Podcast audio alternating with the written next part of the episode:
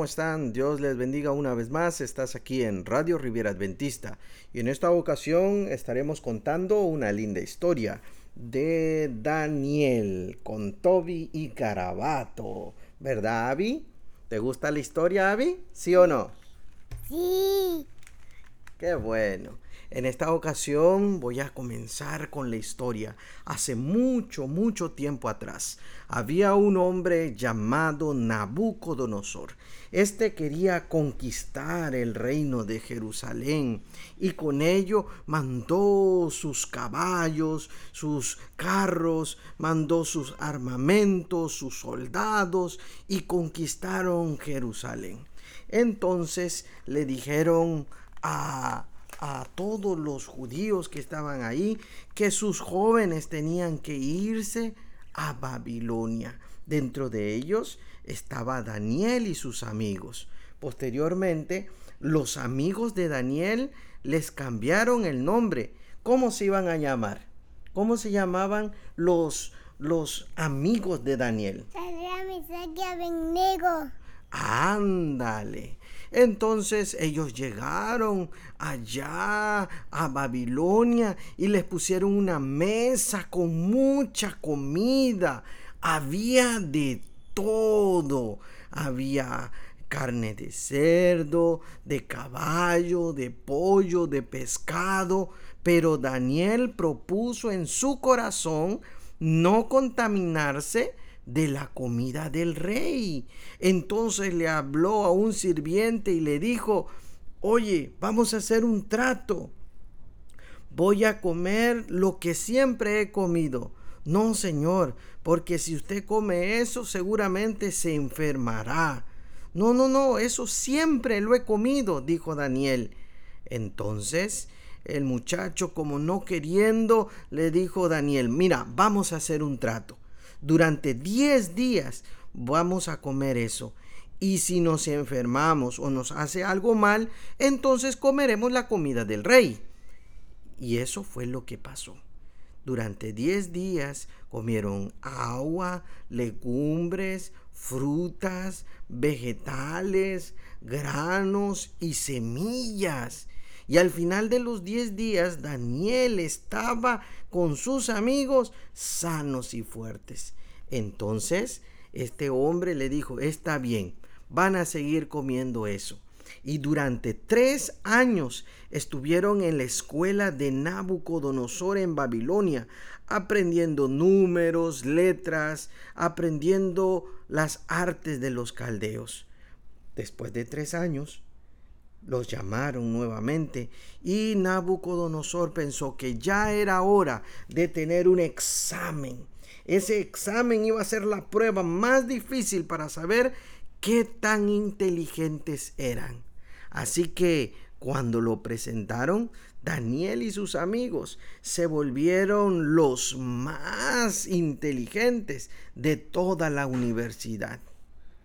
Cuando eso sucedió, Dice que invitaron a Daniel y a sus amigos a ser consejeros del rey. Pasó un tiempo y una noche Daniel no lo sabía, pero Nabucodonosor estaba soñando, soñando algo diferente. Veía una estatua y era confuso para él. Cuando se levantó, llamó a los sabios, a los astrólogos, a los adivinos para que le dijeran qué era su sueño porque él no lo recordaba. Ellos le dijeron, Señor, Rey, si usted nos dice el sueño, nosotros daremos la interpretación. Y el rey Nabucodonosor dijo, no, no, no, no, no, no, no. Si ustedes saben mi sueño, seguramente inventarán el resultado, la interpretación. Entonces, Nabucodonosor mandó a matar a todos los sabios, astrólogos y adivinos. Y cuando eso sucedió, el guardia tocó la puerta. ¿Quién? dijo Daniel. ábrenos la puerta, Daniel. Ya querían matar a Daniel. Y él preguntó, pero ¿por qué? ¿Qué estaba pasando? Entonces el guardia le explicó lo que había sucedido, que el rey había tenido un sueño y que nadie, ningún sabio, astrólogo, adivino, podía interpretarlo. Entonces Daniel pidió tiempo y pidió audiencia con el rey. Él quería poder eh, eh, preguntarle a Dios y él consultó. ¿Y cómo consulta Daniel a Dios? A través de mi palabra. De la palabra de Dios y a través de la oración. Entonces, Daniel tuvo una revelación de parte de Dios. Daniel vio una estatua. La estatua, la cabeza era de oro. Los brazos y el pecho eran de plata. El vientre era de bronce. Eh, las piernas eran de hierro. Hierro. ¿Y los dedos de los pies? De barro cocido. Entonces Daniel supo de parte de Dios que la cabeza representaba un reino. ¿A qué reino? A Medo Persia. No, la cabeza representaba a qué reino? A Babilonia. A Babilonia. Los brazos representaban a qué reino? A Medo Persia. ¿El vientre? A bronce. ¿El bronce a qué reino representa? A los medos. No, el bronce o el vientre representa Grecia. Las piernas representan a quién? Roma pagana. Roma papal. Roma papal.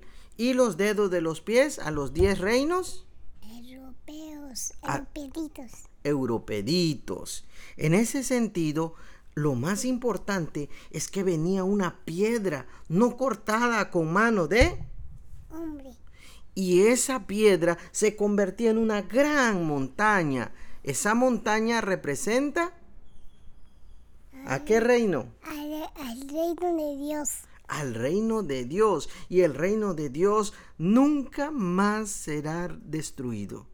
Cuando Daniel terminó de interpretar todo el sueño verdaderamente, Nabucodonosor se dio cuenta que era su sueño y Daniel le dijo que ningún hombre podía revelarlo, solamente el Dios del cielo. Así que el rey Nabucodonosor reconoció el poder de Dios. En medio de eso pasó el tiempo y Nabucodonosor se enorgulleció de la gran Babilonia que era y que había construido.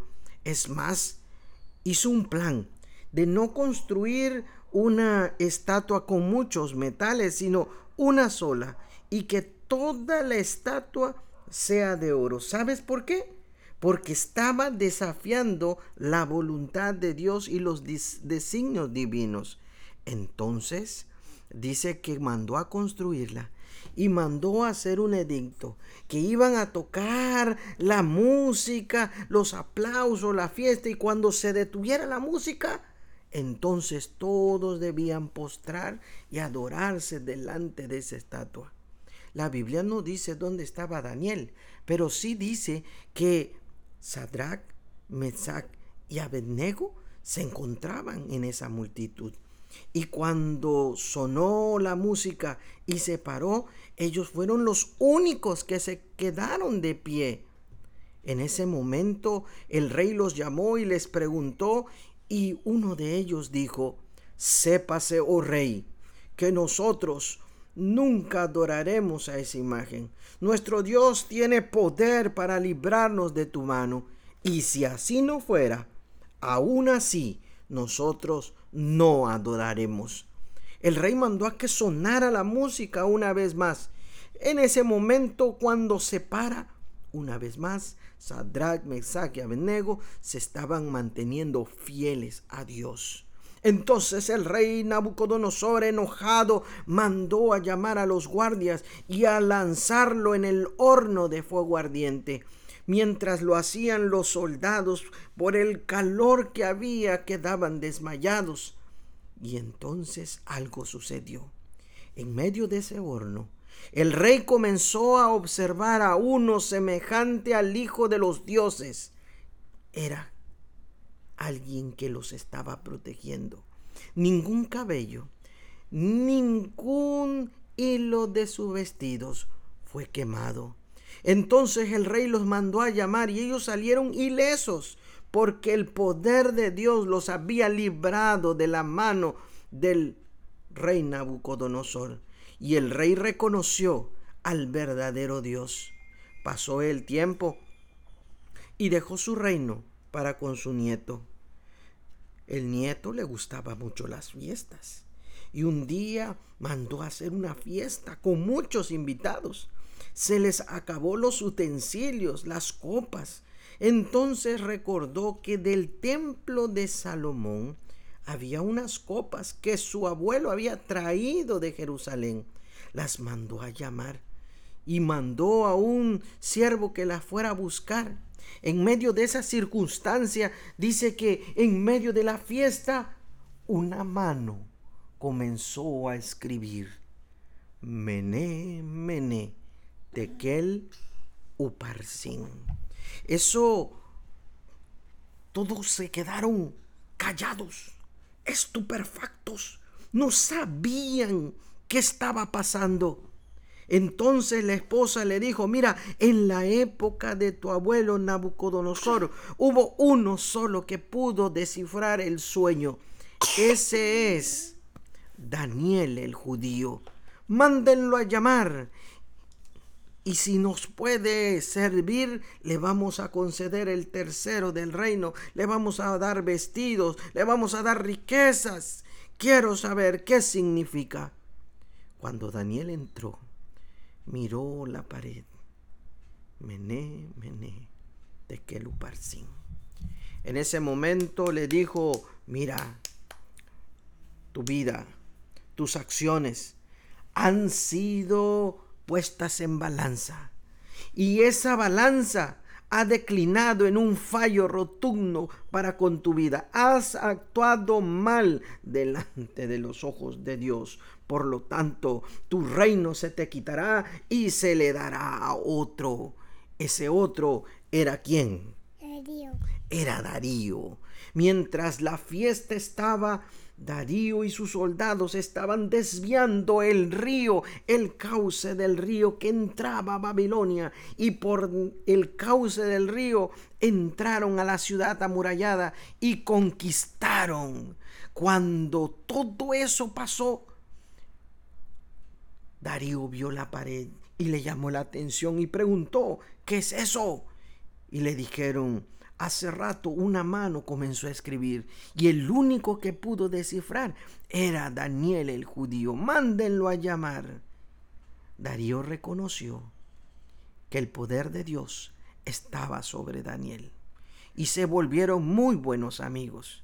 Eso enfureció a algunos de los consejeros del rey y ellos quisieron hacerle una trampa a Daniel. Como no había nada malo en contra de Daniel, diseñaron un plan y le dijeron a Darío, oh rey Darío, has llegado a Babilonia, pero no sabes quiénes son tus amigos o quiénes son los que te pueden traicionar. Así que tenemos un plan. Durante 30 días todos te van a adorar a ti y el que no lo haga seguramente es tu enemigo. Tienes que matarlo. Y aquí nosotros tenemos un foso de leones. Entonces le pareció bien a Darío hacer eso. Así que muy temprano por la mañana, ellos estaban aguardando, mirando la casa de Daniel, cuando él abrió las ventanas y conforme a su costumbre y su voluntad y su deseo de adorar, abrió la ventana y comenzó a rogar al Dios del cielo entonces llamaron a unos guardias, unos soldados, lo apresaron y llegaron delante de Darío y le dijeron, Oh rey Darío, ¿te acuerdas del edicto? Claro que sí. Encontramos a un hombre que está va haciendo sus oraciones en la mañana y por lo tanto el castigo es el foso de los leones. ¿Quién es ese hombre? es Daniel el judío. Ta ta ta tan. En ese momento Darío se dio cuenta que era su amigo. ¿Cómo era posible? Daniel le dijo, no te preocupes. Y entonces buscó la manera de cómo librarlo, pero existe la ley de los medos y los persas y ya estaba sellado por el anillo del rey y no se podía retractar. Entonces enviaron a Daniel al foso de los leones. Muy temprano por la mañana, el rey salió corriendo para llegar hacia donde estaba el foso de los leones y preguntó con ansiedad en su mente y en su corazón, Daniel, Daniel, ¿estás allí? Daniel, tu Dios te rescató, tu Dios te protegió de la mano de los leones. En ese momento, Daniel contestó que él no tenía ninguna culpa delante de los ojos de su Dios. Por eso había mandado un ángel para que lo cuidara de los leones y le había cerrado la boca a los leones.